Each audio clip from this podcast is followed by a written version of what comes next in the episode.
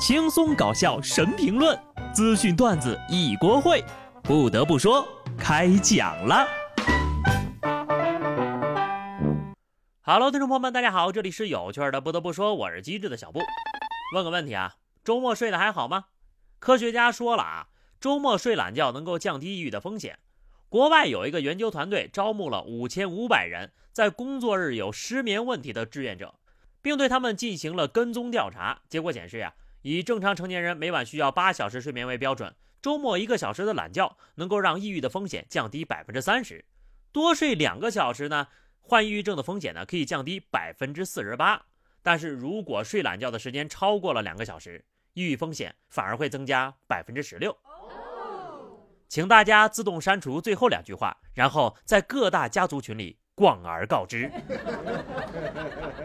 听听，睡懒觉有益身心健康，那是有科学依据的。我觉得专家们的结论还是有些保守了。懒觉何止周末要睡呀？最好天天都能睡，因为睡觉会不会减少抑郁我不知道，但是早起呀，真的会让人很难过呀。而且像我这种工作日起不来，周末早早自然醒的人，更是难过 double。不得不说。当睡眠成为一种奖励而不是惩罚的时候，你就长大了。而有些人呢，在被骗了之后才会成长。南京的鲁先生认识了一个朋友，对方出手阔绰，经常在朋友圈晒豪车名表。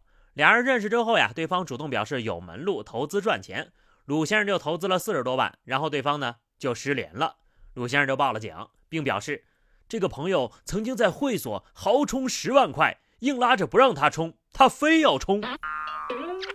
这年头还有人信朋友圈人设的，不得不说，现在的杀猪盘都玩这么大了吗？男的骗男的，果然呐，还是男的最懂男的。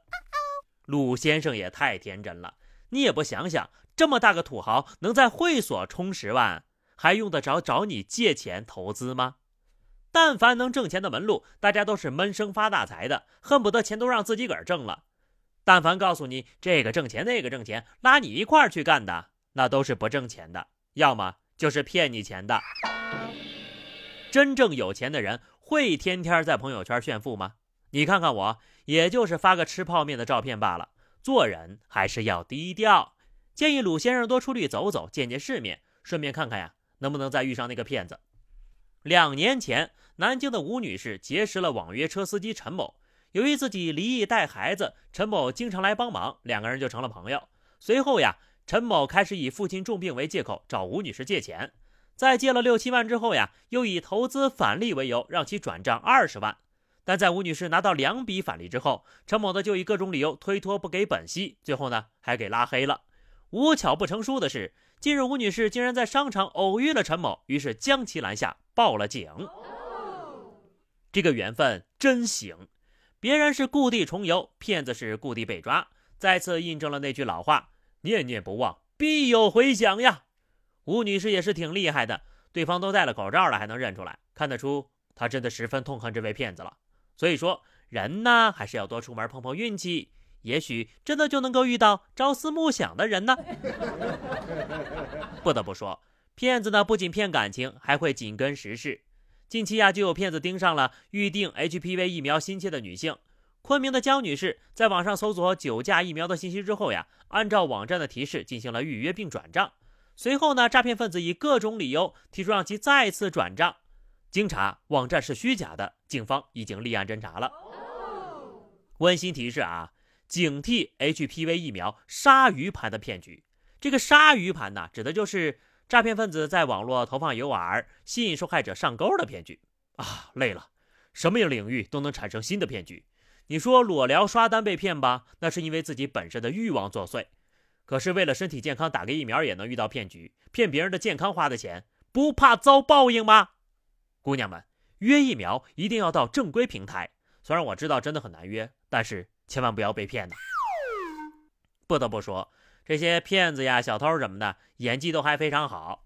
安徽芜湖某商铺店主手机被偷了，民警通过现场走访，结合监控视频，很快就锁定了盗窃嫌疑人薛某。当民警来到薛某的住处将其抓获时，这货呀还对盗窃的行为百般抵赖，装作自己喝醉失忆了，不记得偷了手机。直到民警向其出示相关证据，薛某才如实交代。装呢，就装得像一点演戏至少要演个全套。这么多天没想起来，警察叔叔来个一两分钟就想起来了，是哪一步刺激到你的记忆了呀？这不比吃鸡里的肾上腺素恢复的快多了？再说了，你演的也不像呀。真正喝醉的人是这样的：湖南株洲一姑娘喝大了，神志不清，睡在河里一整晚。群众发现后报了警，消防员赶到现场后发现呢，姑娘姿势怪异，身体泡在水里。胳膊趴在河岸上一动不动，睡得正香呢，给男朋友都整无语了，赶紧把人抬上来，披上衣服，一直到被送去医院，全程酣睡不醒。好家伙，这救援过程也太搞笑了吧！你救你的，我睡我的，咱俩各论各的。得亏是没事呀，但是姑娘酒醒之后回忆起来，会不会想要换一个星球生活呢？人是没事儿了，心里绷不住了呀。会不会姑娘已经醒了，但是围观的群众太多，不好意思睁眼呢？喝酒这个事儿吧，少喝点儿啊就行了，喝多了是有损健康的。